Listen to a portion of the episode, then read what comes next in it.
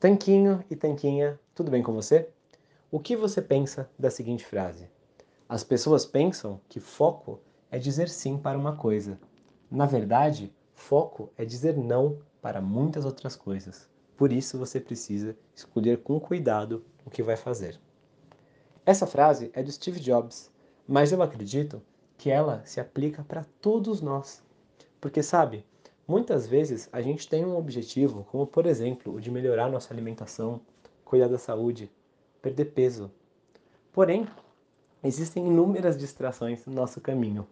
Desde aquela tentaçãozinha de você não ir cozinhar o prato que você sabe que você precisa preparar em casa e acabar perdendo tempo num Netflix, uma coisa assim, e depois você tá com preguiça, tá tarde, não vai cozinhar e come qualquer coisa e deixa seu plano de lado, até as próprias tentações, né? É muito mais gostosa aquela barra de chocolate que está no seu armário do que a sua salada muitas vezes. Porém, o importante notar que além de tudo isso, a gente às vezes ainda tem as distrações das pessoas ao nosso redor, que muitas vezes não entendem a nossa motivação, não entendem que a gente está focado num determinado objetivo e que por um certo período a gente talvez precise mesmo de um pouco mais de foco, um pouco mais de dizer não para algumas coisas, para depois você poder aproveitá-las melhor. Dizer não para o que não te faz bem para você poder dizer sim para você mesmo, para você poder dizer sim para seus objetivos e atingi-los. As pessoas que falam que só um pedaço não faz mal, tem que aproveitar a vida e todo esse tipo de coisa, na verdade, muitas vezes estão jogando contra você, contra os seus objetivos.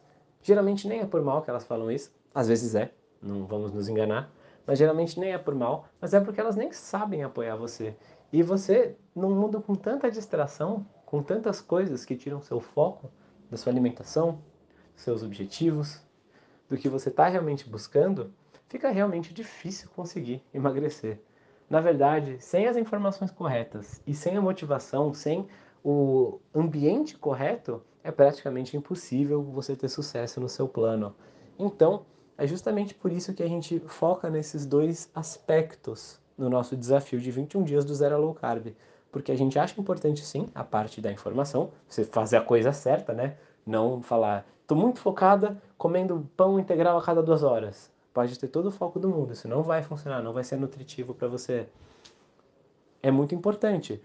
E por outro lado, né, ao mesmo tempo, a gente sabe que não adianta também você só ficar ali com as informações corretas, olhando para elas e não fazer nada. O conhecimento não é poder. O conhecimento é potencial de poder. Mas só vai ser poder de verdade, só vai trazer resultados de verdade se ele for aplicado na prática. Então, queria te convidar para essa reflexão hoje. O que, que você está fazendo para você conseguir atingir seus objetivos?